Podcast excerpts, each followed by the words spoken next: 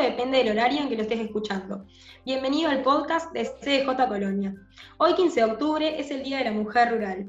Para charlar sobre ello es que invitamos a Camila Ramírez Fonseca, de 25 años, oriunda de 33, productora rural en la quinta sección del departamento, definida como blanca y gremialista hace varios años en la Asociación Rural de Jóvenes del Uruguay, gremial de ARU. Eh, bueno, Camila, ¿cómo estás? Bienvenida. ¿Cómo estás, Manuela? Bueno, muchas gracias primero por el espacio. Es re importante tener estos temas en agenda. Así que nada, gracias. Bueno, para empezar, eh, estaría bueno capaz que nos cuentes un poco de cómo se viene gestando el tema de la actividad gremial y bueno, nada, tu participación en eso. Bueno, mi participación en, la gremial en, en, la Asociación Rural de Jóvenes del Uruguay arranca por 2017 cuando se retoma el grupo, que había tenido una pausa medio, medio larguita. Este, y nada, desde ese momento estoy, estamos ahí firmes. Este, como sabrán, nuestra, nuestra actividad más fuerte en realidad es el Prado, que es donde tuvimos este último tiempo, y ahí nos ocupamos bastante del, del ingreso de animales, de reproductores al, al predio, con toda la responsabilidad que esto conlleva, porque está llevando la mejor genética del país estás ingresando al, predio la mejor genética del país, entonces tenés un, peso bastante grande sobre los hombros.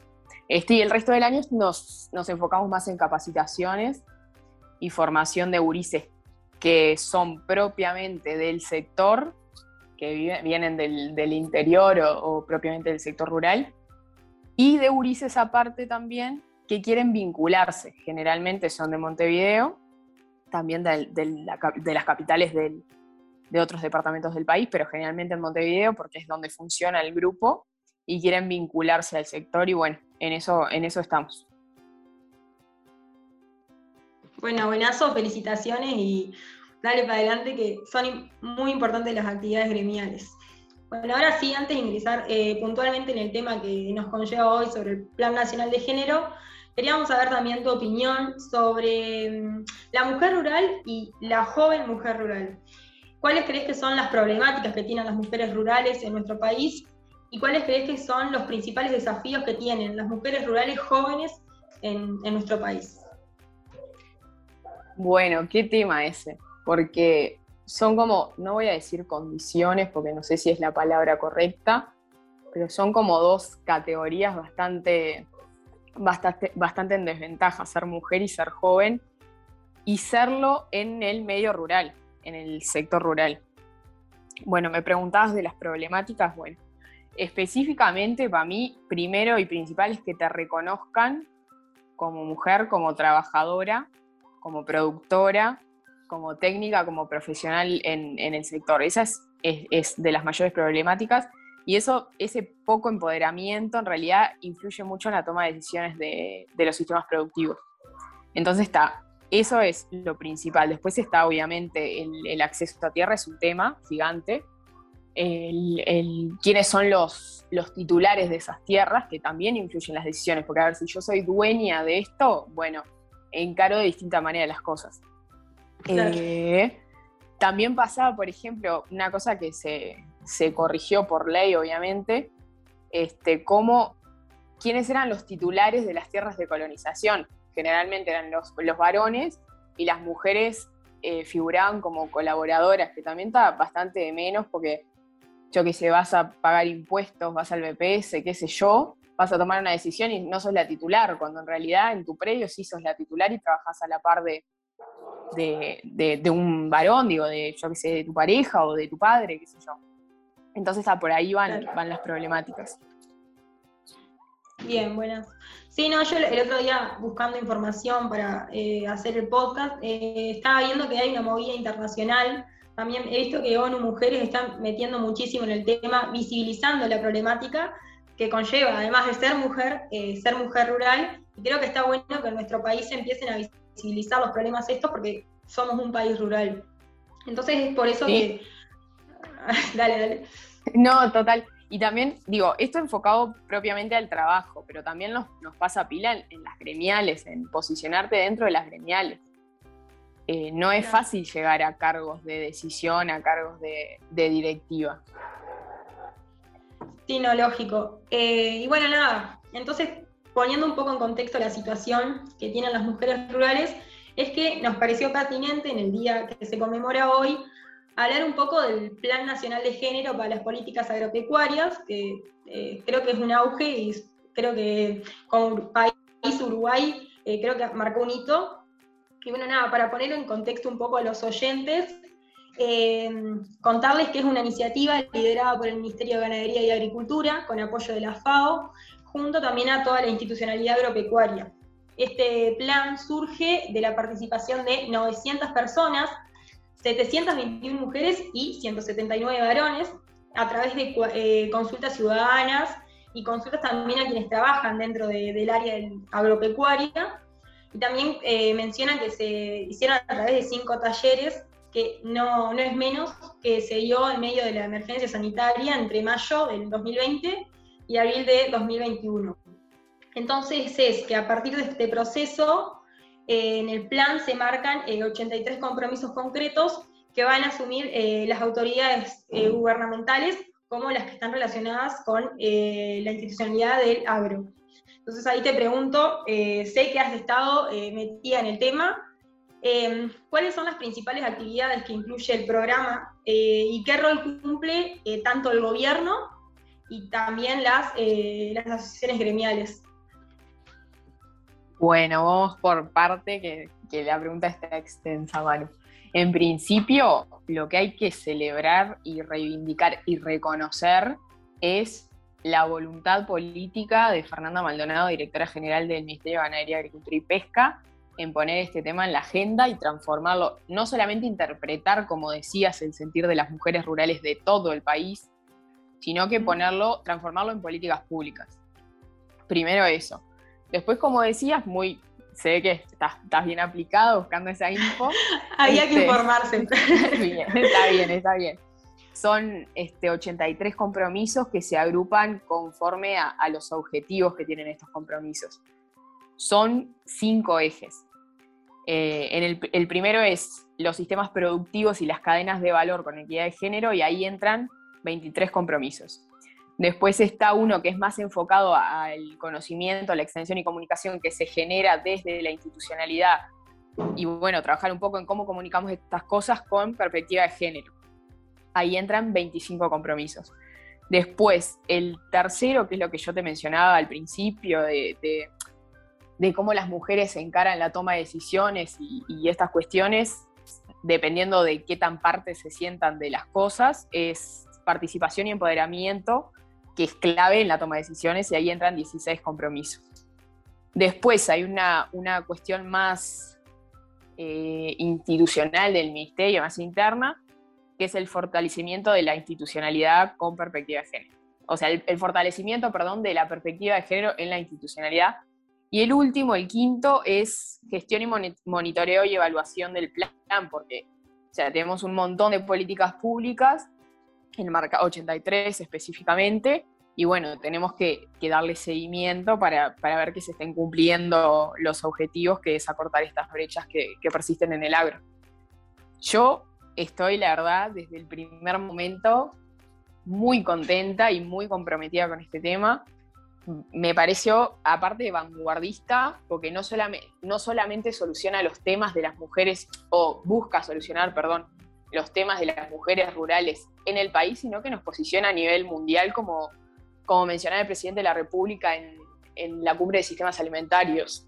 O sea, la política pública de género que, representa este plan nos está posicionando también en el mundo y eso no es menor para, para nuestro país. Manu, si quieres recordarme las otras dos partes de la pregunta.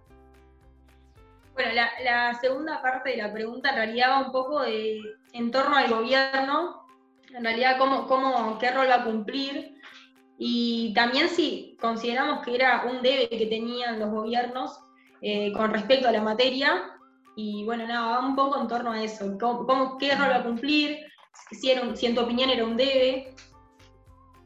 Bueno, el rol que cumple es, como te decía, fortalecer la institucionalidad, porque de ahí salen muchas cosas, fortalecer al ministerio, a los institutos, eh, INIA, INASE, INALE, Plan Agropecuario, colonización, fortalecer eso. bueno, también se, va a encargar del, monitoreo y evaluación, que eso es participación en realidad pública y privada. Este, y sí, era un debe que teníamos como país. Sobre todo teníamos en debe salir a buscar, salir a buscar, no, salir a encontrar a las mujeres y preguntarles qué les falta, qué necesitan, cómo las podemos ayudar. O sea, acá las políticas públicas se dejaron de hacer desde, desde atrás de un escritorio, si se quiere, en la capital, y se fue a buscar a las mujeres. Que eso no es menor, no es, no es una política que se crea inventada. No, no es un dato menor. Interpretando el sentir de las mujeres. Perdón, man. No, no, no pasa nada. No es un dato menor, y a su vez yo te iba a mencionar que, Beatriz mencionaba un poco eso, y que en el proceso de construir este plan, Em, eh, destacó que, se haya, que, haya sido un conjunto de hombres y mujeres, pero también destacó que no se pensó desde el centralismo montevideano, sino que lo que se, por primera vez se da un plan de política agropecuaria que va y recorre, y recorre cada territorio del interior para entender eh, las vivencias que tienen los que son los que, los que quienes son en esta oportunidad los protagonistas, en este caso las mujeres. Entonces, eso es importante destacarlo y era un poco lo que te iba a llevar de, descentralización. quizás vos de 33 yo de Colonia es un tema que en nuestro país eh, se tiene que tratar y se tiene que seguir trabajando en la materia. Sí, el plan se resume, a ver, se construye con esto que decías de las consultas ciudadanas, que no es más ni menos que ir a los lugares, juntar mujeres, golpear puertas y decir, bueno, ¿qué está pasando acá? Entonces esas son cosas a, a destacar, además de lo que significa per se el plan es que es muy colectivo, muy participativo y muy descentralizado, como deberían ser todas las políticas públicas, pero ni pensar que, que, la de las mujeres rurales, ¿no? Porque, pero, sí.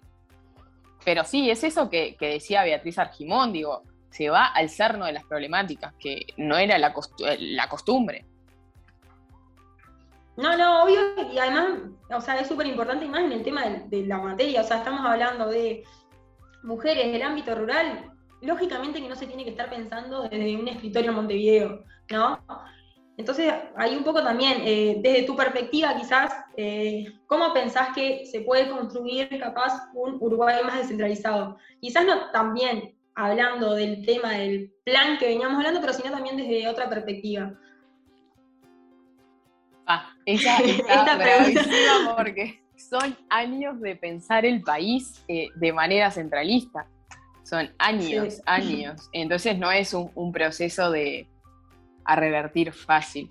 Pero yo creo que es, dirigiendo recursos, es dando autonomía a, los departamentos, al poder, a que las intendencias, bueno, puedan, ya, ya lo hacen bastante, pero como que puedan ser más independientes si se quiere, reforzar las alcaldías, eh, las juntas locales. Y bueno, y hay una cuestión, como te decía, de recursos que es, es innegable porque no, no es solo tomar las decisiones, sino poder financiarlas si se quiere. Pero no, yo estoy contentísima, contentísima porque me parece por excelencia descentralizado esta política, esta política pública. Sí, no, la verdad que como te decía es un hito y bueno, vaya nuestro saludo a Fernanda, oriunda de nuestros pagos de Carmelo. No, Fernanda es una crack. No sé si es porque es de Colonia, pero es una crack. sí, no. Eh, y bueno, nada, para ir redondeando, ya un poco más en tu materia de joven rural, una pregunta también muy amplia, pero bueno, no la podemos pasar de, por alto. Adelante, adelante. ¿Cómo te imaginas el Uruguay rural en 20 o 30 años? Wow. Eh, me lo imagino un poco más amigable con las mujeres, sí me lo imagino. O sea, yo siento que los jóvenes estamos dando mucho el ejemplo en ese sentido. Si, observamos la, conformación de las directivas de las gremiales jóvenes, eh, la Asociación Rural de Jóvenes, Federación Rural, eh, los jóvenes de, la Asociación Nacional de Productores de Leche, CAF, digo, hay, hay como una participación muy, muy este, paritaria, si se quiere. Entonces creo que los jóvenes estamos dando con en el clavo ahí. Entonces me imagino, por ese lado me lo imagino más, más participativo, más inclusivo, porque a ver, dejando de lado eh, a las mujeres, estamos dejando de lado un montón de oportunidades un montón de perspectivas que pueden influir a que, a que los sistemas productivos sean mejores. O sea, estamos como eh, auto boicoteándonos, si se quiere, porque somos la mitad de la población. y yo creo que, dentro, perdón que te corte de nuevo. No, por favor, por favor. Dentro, o sea, a nivel país también, o sea, es importante que las mujeres tomemos posición y tengamos más participación, que lógicamente tiene que venir desde el poder, que se nos brinde esos espacios, que sin duda que los estamos consiguiendo poco a poco, pero eh, en el ámbito rural, que quizás yo no soy parte, pero se nota, o sea, por gente conocida del interior, eh, la cantidad de mujeres que están metidas en todo esto, y vos y, no, no, se nota tanto eh, que estén en los, en los, centros de decisión de poder. Entonces, que si se incorpora un plan, que se empieza a tomar la perspectiva de la mujer, que vos, mujer, estés dentro de las asociaciones gremiales, que si no me equivoco también hay una presidenta de la federación, es mujer. Sí, Creo sí, que Melanie Camejo de 33. Esas sí que son buenas, las de 33 No es un dato no menor y creo que habla bien de cómo se viene gestando el proceso de, la participación de las mujeres y sin duda que haya autoridades tanto como Fernanda como la vicepresidenta que nos brinden esos espacios, eh, yo creo que es fundamental y creo que vos, eh, yo y muchísimas mujeres más, creo que apuntan a, pensar ese Uruguay eh, desde la mujer participando en, los centros de decisión. Total, y es desde la complementariedad, o sea, nadie quiere sacar a unos para poner a otros. No, o sea, queremos que el que quiera desarrollarse, la que quiera desarrollarse en el sector que sienta, pueda hacerlo libremente y no sienta que no puede porque hay estereotipos que te marcan cómo tenés que ser, en qué tenés que trabajar. Digo, yo esto lo hablo mucho con Fernanda, es, es una cuestión de justicia, no es más ni menos, es justicia. Y ponerte firme para reclamar los lugares que, que también te tocan, no, es, no tiene por qué tener una, una consonancia negativa. Es justicia, nada más y, nada, es, nada más y nada menos, perdón. Te tocan y te corresponden, porque, o sea, sí, sí eh, estamos trabajando, estamos inmersas en eso, o sea, creo que es parte de justicia, de, justicia de participación que estamos todos, o sea, tenemos 50% de población de mujeres, bueno, tenemos que tener también la participación para que eh, mostrar cómo vivimos nosotros en una sociedad desde, nuestro, desde nuestra perspectiva, que sin duda capaz que muchas veces no se concibe, y también es importante destacar que no, no es que venimos a por todo, sino que claro, o sea, una sociedad se construye en hombres y mujeres, Sí, totalmente, totalmente, totalmente. Aparte, sí, viste que a veces a la gente le entran un poco por, por el bolsillo, ¿no? El, bolsillo dicen que es el órgano más sensible del ser humano. Este, y las mujeres, como trabaja, hay que reconocerlas como trabajadoras porque además del, del trabajo, por lógica masculina, además del trabajo reproductivo que se les asigna a las mujeres en el campo, hacen trabajo productivo y aportan a la economía nacional, y eso no es menor. O sea, estamos reconociendo a trabajadoras, no, no, no es algo inventado, son cosas que pasan. Entonces está, yo qué sé, es, justicia, como dice Fernanda Maldonado. bueno, y para ir dándole un cierre, eh, no sé si querías decir unas palabras para cerrar. Eh, sí, obvio, obvio, obvio. Este, en principio, de vuelta, agradecerles el espacio, felicitarlos por, por ser tan ordenados. Yo le decía a Manu, oh, esta barra totalmente despegada ahí en, Colonia, los gurises del partido de CJ. Este, Un trabajo en equipo. Sí, eso, claro, es que, es que es como tiene que ser, porque viste que, que llegando sola tampoco, eso es otra cosa importante en, en el sector. A veces nos vamos abriendo camino y vamos solas y vamos solas, y en realidad hay que abrirle un poco la cancha a las que vienen, porque si llegamos solas, estamos medio en, la B porque esto es espalda con espalda. Y nada, eso, agradecerles. Y, nada, espero que en 20, 30 años el sector rural sea distinto, sea distinto para bien, y que en cualquier parte del país, cualquier persona que sea, mujer, varón, joven, viejo, que quiera desarrollarse en el sector rural, pueda hacerlo con total libertad, porque al final de cuentas es eso, poder desarrollarse en todos los rincones con libertad y con oportunidades. Bueno, la verdad que muchas gracias. Eh, bueno, nada, en este día que se conmemora queríamos eh, tener la figura de alguien que, esté inmersa en eso y que viva eh, lo que se siente ser mujer y ser joven en el ámbito rural y por eso queríamos agradecerte.